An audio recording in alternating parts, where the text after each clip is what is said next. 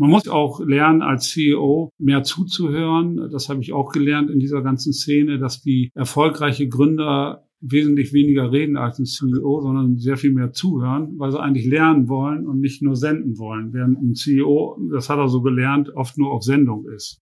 Und man muss eine starke Offenheit dafür haben. Also wenn man in dieser Szene auftritt wie der weise alte Mann und meint, alles besser zu wissen, dann ist man auch sehr schnell wieder draußen.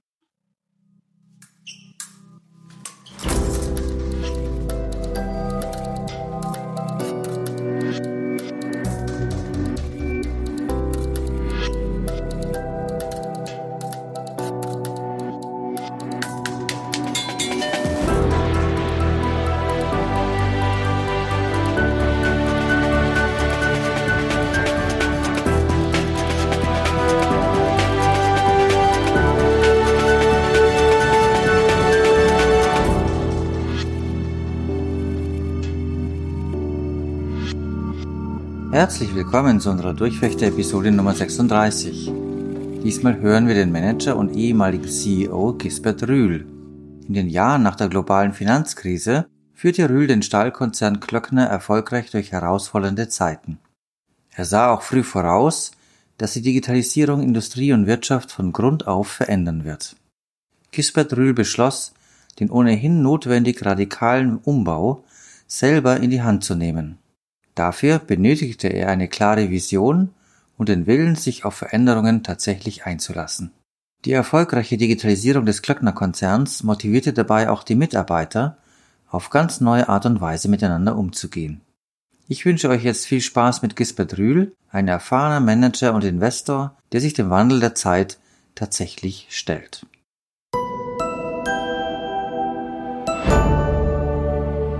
Wie würden mich Mitarbeiter sehen? Fördern und fordern, würde ich sagen.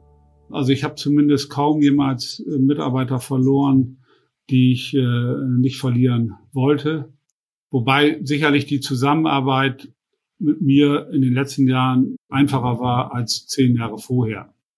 Vor Jahren, vor einer Hauptversammlung, bekam ich von einer Mitarbeiterin drei verschiedene Tassen per E-Mail, Foto zugesandt und ich sollte entscheiden, welche Tasse nun auf der Hauptversammlung als Goodie verteilt wird, da habe ich dann gemerkt, dass irgendwas falsch läuft. Und das war eigentlich der Punkt, wo ich gesagt habe, ich muss meine Leute viel mehr empowern. Das habe ich dann in der Form gemacht, indem ich eben meine Leute zusammengerufen habe und gesagt, pass, eure Aufgabe ist nicht mir zuzuarbeiten, sondern ihr seid zweite oder dritte Management-Ebene. Ihr müsst selber auch führen. Ihr müsst selber die Themen lösen und wenn er sie gar nicht löst, dann könnt ihr mich ins Spiel bringen. Dazu muss man aber auch bereit sein, dann auch, dass Dinge auch mal falsch laufen. Das muss man dann eben ertragen können. Äh, hinterher dann sehen, wie es besser geht. Aber da, glaube ich, hilft Erfahrung auch in der Form, dass die Dinge meist hinterher dann am Ende des Tages doch nicht so kritisch sind, wie sie erst aussehen. Aber dieses Empowerment, das ist auch extrem wichtig. Und gerade in hierarchischen Organisationen findet das eben oft nicht statt. Alles arbeitet dem Vorstand zu. Aber so sollte es meiner Meinung nach nicht sein. Wissen Sie, wenn Sie 35 sind und vielleicht einen groben Fehler machen in Ihrer Karrierebildung, dann wird einem das vielleicht nicht verziehen. Wenn Sie aber 55 sind, dann können Sie auch sagen, naja gut, wenn zum Beispiel so eine Transformation, wenn das dann gar nicht klappt, dann ist es ja nicht weitaus weniger kritisch, als wenn sowas mit 35 passiert. Ich glaube, wichtig war, dass man zu einem gewissen Zeitpunkt irgendwelche Vorbilder ruhig vergisst. Also ich hatte so, sagen wir so, die letzten 15 Jahre bestimmt kein Vorbild mehr, um sich dann eben selbst zu entwickeln. Am Ende muss man dann schon selber ran.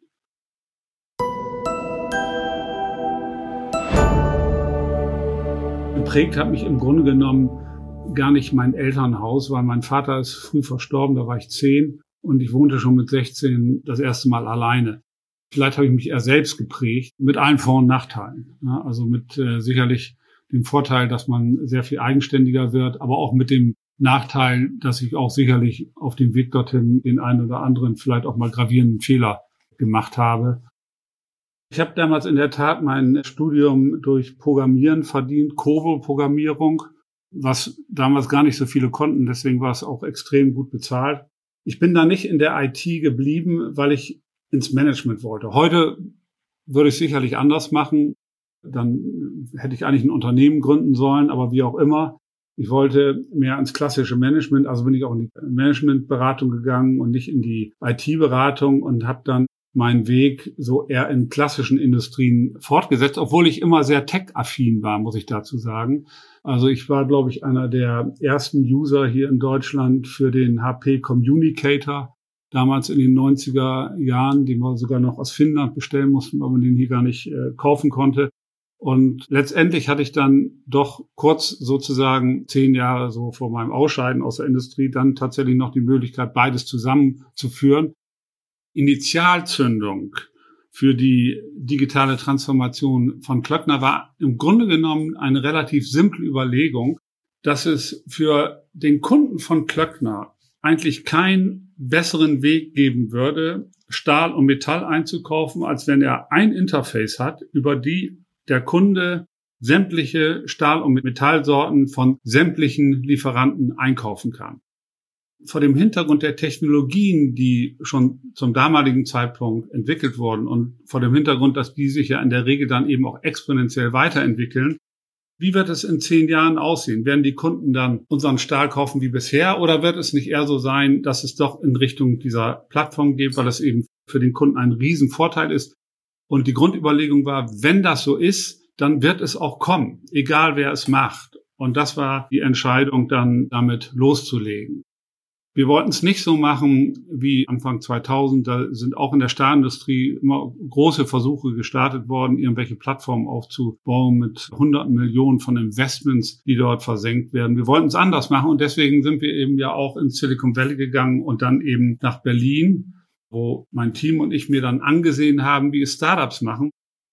Startups fangen in der Regel klein an, aber haben eine große Vision und werden, wenn sie erfolgreich sind, dann eben auch schnell groß.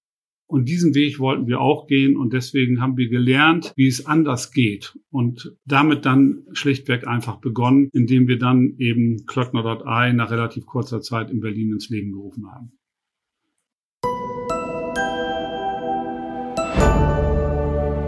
Zwei Begegnungen waren eigentlich entscheidend für den weiteren Weg. Das eine war Beta House, also ein Coworking Space. Ich bin mit der Co-Founderin durch das Beta House gegangen, habe mir das angeguckt und dann ein Tisch frei. Und dann meinte sie, ja, der ist frei, 1000 Euro im Monat. Habe ich gesagt, okay, den Tisch miete ich. Und habe dann zwei Mitarbeiter angerufen, zwei Jüngere natürlich, und habe gesagt, pass mal auf, ihr habt ab äh, Montagmorgen einen anderen Arbeitsplatz. Nicht mehr Duisburg mit Krawatte, sondern die Krawatte könnt ihr zu Hause lassen. Berlin Beta Haus. Und da geht es dann darum, dass wir uns über das Beta-Haus in die Szene vernetzen. Eine zweite wichtige Begegnung war mit einem Beratungsunternehmen Adventure. Da kamen wir in den Meetingraum und da hingen überall gelbe Zettelchen. Und dann hieß es, ja, wir haben uns auf Ihren Besuch vorbereitet, indem wir potenzielle Kunden von Ihnen angerufen haben und die gefragt haben, was sind eigentlich so die Pain Points, wenn ihr Stahl bestellt. Und das war auch so ein Eye-Opener, weil ich habe bis zu dem Zeitpunkt auch viele Kunden besucht, aber immer nur klassisch, nach dem Motto, wie läuft's, was können wir besser machen, aber nicht versucht herauszufinden, was wir im Detail eben besser machen können. Und das waren die zwei Erlebnisse, die dann dazu geführt haben, dass wir genau so angefangen haben, unsere Themen umzusetzen, zunächst im Beta-Haus und Klöckner.ai war auch keine strategische Entscheidung, war auch eine relativ spontane Entscheidung. Als wir sechs Leute im Bethaus hatten, dann reichte der Tisch nicht mehr für einen siebten. Und dann haben wir gesagt, ja gut, dann müssen wir uns ein Büro mieten. Und wenn wir uns ein Büro mieten, dann können wir auch gleich eine Firma gründen. Und das war dann Klöckner.ai.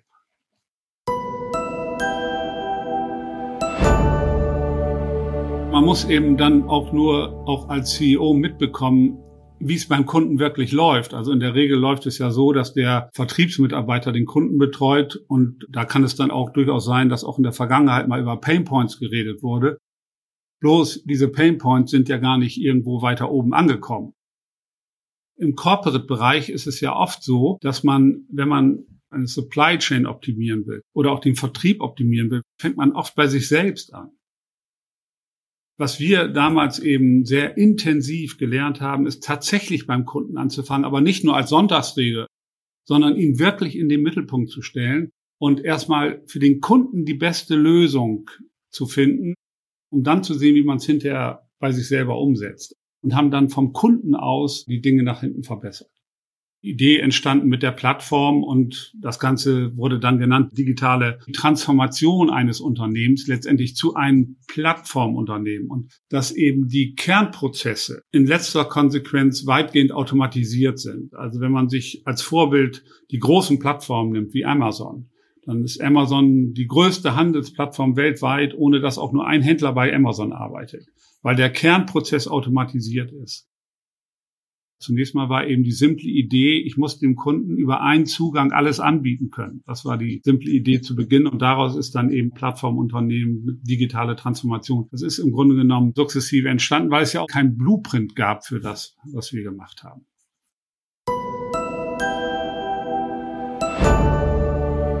Wir haben die Komplexität vom B2B zu Beginn auch deutlich unterschätzt. Wenn die Menschen privat bei Amazon bestellen, dann wollen sie das sicherlich auch oder werden das sicherlich auch dann auf der Arbeit auch machen. So funktioniert aber Wirtschaft natürlich nicht, weil da sind es ja schon bestehende Prozesse und man muss ja in, in, in, die bestehenden Prozesse rein. Und das war zunächst mal die Komplexität, die wir bewältigen müssen. Wie können wir denn unsere Kunden überhaupt überzeugen, ihre Prozesse zu verändern, um eben dann über eine Plattform zu bestellen? Kommunikation ist eines der ganz wesentlichen Punkte für, für eine Transformation. Irgendwann kam mein IT-Leiter auf mich zu und meinte, wir haben jetzt Office 365 neu und da gibt's auch Yammer. Und dann sagt er, ja, das ist sowas wie so ein internes Facebook. Und dann habe ich ihn gefragt, ja, was können wir damit machen? Sagt er, ja, wir können es öffnen. Für alle. Und habe gesagt, ja, dann öffne. Und ich hatte bis dahin überhaupt noch keinen Kontakt mit sozialen Netzwerken, weil meine Kinder mir Facebook verboten hatten, weil sie da lieber unter sich sein wollten. Dann habe ich aber sofort gemerkt, dass das genau das Tool ist, was ich brauche, um eben die Mitarbeiter zu erreichen, weil es eine hierarchiefreie Kommunikation ist. Was ich dann aber auch lernen musste, ist, dass man hierarchiefrei anders kommunizieren muss. Also wenn ein Vertriebsmitarbeiter in irgendeiner Niederlassung darüber berichtet, dass was bei dem Kunden fürchterlich schiefgelaufen ist, dann ist ja die klassische Reaktion von oben, ja, wie kann das denn passieren? Das funktioniert dann natürlich nicht. Wenn man das einmal macht als CEO, wird nie wieder einer was berichten. Also man muss antworten in der Form, wenn man es sieht, wenn man den Tweet sieht. Mensch, das ist ja interessant, dass das Thema mal hochkommt. Wer hat denn mal eine gute Idee, wie wir es lösen können?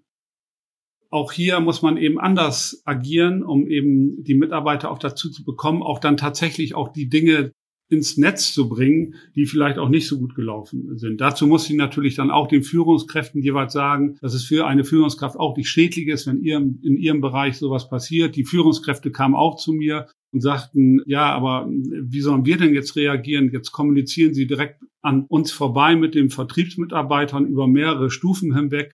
Wie können wir uns denn da einschalten? Da habe ich nur gesagt, okay, ist für mich auch neu, weiß ich auch nicht, aber ich würde euch einfach empfehlen, macht einfach mit. Und das führte dazu, dass eben Yammer nicht nur für mich ein wichtiges Tool war, sondern für die ganze Transformation, weil es eben nicht nur eine vertikale äh, Kommunikation ermöglicht hat, sondern auch sehr stark eine horizontale, wo viele Ideen auch untereinander ausgetauscht wurden. Aber auch das ein Learning, was man einfach mal auf sich zukommen lassen muss. Ich habe auch andere Unternehmen erlebt, wo der Vorstand dann diskutiert hat, ob so ein Tool eingesetzt wird oder wie es eingesetzt wird. Da habe ich mir immer gedacht, ja, da diskutieren ja die Richtigen. Wir haben einfach gesagt, wir lassen es einfach mal laufen. Und siehe da, die Mitarbeiter posten eben nicht nur Urlaubsfotos, sondern nehmen das sehr ernst und nutzen das dann auch, wenn auch vorgemacht wird zum gewissen Teil, dass es ein wichtiges Tool ist. Aber da muss man es auch authentisch nutzen. Auch das ganz wichtig. Also man darf sich da nicht die Tweets vorschreiben lassen, sondern muss sie selber verfassen und selber auch in so Chats reingehen. Und das habe ich im Übrigen eine Zeit lang über Jahre hinweg jeden Morgen eine halbe Stunde gemacht, indem ich mir erstmal geguckt habe, was, was es so Neues gibt in der Firma. Man lernt auch seine Firma übrigens viel besser kennen.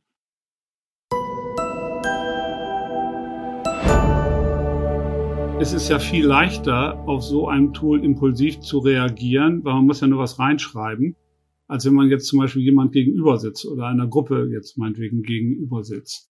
Auf der anderen Seite kann man es hinterher schwer zurückholen, weil wenn man es gepostet hat, ist es gepostet. Und das führte bei mir auch dazu, dass ich auch an einer Stelle mal einen Rückzieher machen musste, wo ich irgendwie sauer war, weil was nicht voranging. Und das habe ich dann auch eben entsprechend kommuniziert. Und am nächsten Tag habe ich dann in der Form Rückzieher gemacht, da ich gesagt habe, okay, das war so nicht ganz fair. Ich habe mich nochmal erkundigt und Dinge liegen so oder so. Dazu muss man dann auch bereit sein. Man muss übrigens auch dazu bereit sein, kritische Diskussionen darüber zu führen. Wir haben zum Beispiel auch einmal bei Klöckner mal eine MeToo-Debatte über Yammer geführt, die ich sogar selbst losgetreten habe, weil mir sind da Dinge zu Ohren gekommen und dann habe ich die halt auf Yammer gepostet und gefragt, nach Meinung dazu gefragt. Und das hat dann eine sehr breite Diskussion in der Firma ausgelöst. Wir hatten auch den Fall, dass ein Mitarbeiter in der Niederlassung in Frankreich ähm, äh, Selbstmord begangen hat und mir dann von der Gewerkschaft vorgeworfen würde, ich wäre daran mitschuld sozusagen, weil wir den, weil der Leistungsdruck zu groß war, was sich hinterher als falsch rausstellte. Man muss natürlich dann schon auch bereit sein, sehr offen auch kritische Dinge zu diskutieren. Aber wenn man es dann macht, dann erhöht das natürlich wieder die Authentizität eines solchen Instruments.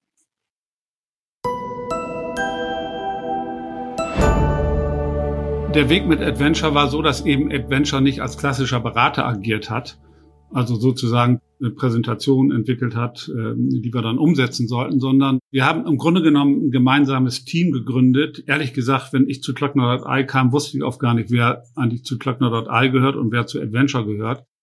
Und wir haben dann eben gelernt, wie zum Beispiel Customer Ideation richtig funktioniert, wie man beim Kunden vor Ort herausfindet, was man vielleicht besser machen kann, wenn der Kunde Stahl bestellt im Grunde genommen ein Team sozusagen, was eben dann mit dem Wissen und mit Leuten von Adventure angereichert wurde. Das war, glaube ich, ganz wichtig für den Start damals, weil wir eben wussten, wir müssen es anders machen. Wir dürfen es nicht machen, wie wir es im Corporate-Bereich üblicherweise machen, dass man eben gleich anfängt, großes Projektteam aufsetzt, so ein Lastneft erstellt, wo man eben nichts vergisst und hinterher funktioniert es dann nicht. Und dieser Weg war eben genau der umgekehrte Weg, viel agiler, dass man sehr schnell eine erste Lösung entwickelt, die mit der Lösung wieder zum Kunden geht, dann ein erstes Minimal Viable Product, das dann auch wieder beim Kunden ausprobiert und dann anfängt, das Ganze zu skalieren gemeinsam mit dem Kunden. Also ein völlig anderer Weg, der eben viel schneller dann auch letztendlich zu ersten Erfolgen geführt hat.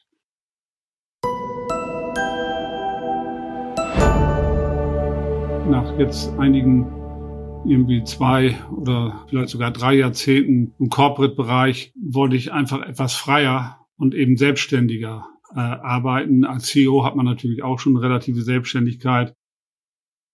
Aber es ist eben doch letztendlich nur bedingt eine unternehmerische Tätigkeit. Denn richtig unternehmerisch ist, ist es erst, wenn man wirklich auch das volle eigene Risiko trägt. Und das mache ich jetzt, indem ich eben investiere zum einen in junge Unternehmen, in Startups, in Wachstumsunternehmen. Ich bin auch investiert in eine ganze Reihe von Venture Capital Fonds. Das war so ein bisschen auch eine Vorbereitung im Grunde genommen auf das, was ich jetzt mache, weil ich mir damit auch das entsprechende Netzwerk eben aufgebaut habe. Bei Startups ist es im Grunde genommen so, dass ich als Angel Investor mit einem VC zusammen investiere, weil man sich dann auch die Aufgaben aufteilen kann, mehr mit dem Fokus B2B dann, indem der Venture Capital Investor eben aus seiner Sicht das Investment beurteilt und ich eben die Industrieexpertise dazugebe. Das ist so eine Form des Investments. Bei Specs ist es wieder ein bisschen anders gelagert, weil die Unternehmen, in die man da investiert, das sind ja schon dann Unternehmen, die schon sehr stark auf einem Wachstumspfad sind. Ja, es geht im Grunde genommen, dass wir uns mehr trauen müssen. Wir sind auch als Land auch zu spießig geworden. Ne, wir diskutieren darum, ob eine Straße Mohrenstraße heißen darf oder nicht, man Indianer sagen darf oder nicht. Aber die wirklich großen Themen, die bringen wir nicht mehr richtig voran. Das Gründertum in Deutschland gab ja gerade wieder eine Umfrage, wo wir auf den hinteren Plätzen gelandet sind. Das sind doch die Themen, die Deutschland nach vorne bringen und nicht die Diskussion um irgendeinen Nonsens, der die gestalterische Zukunft von Deutschland überhaupt keinen Wert hat. Und da fehlt dann auch der Mut, weil oft durch die ganze Governance, auch die auf uns runtergeprasselt ist, auch ich sag mal im Corporate-Bereich, die ganzen Risiken, die dort aufgebaut werden, noch unternehmerische Entscheidungen zu treffen, die führen eben dazu, dass man sich nur auf die sichere Seite legt. Und davon müssen wir wegkommen. Und das war eben auch ein Grund, warum ich gesagt habe, ich will es mal anders machen.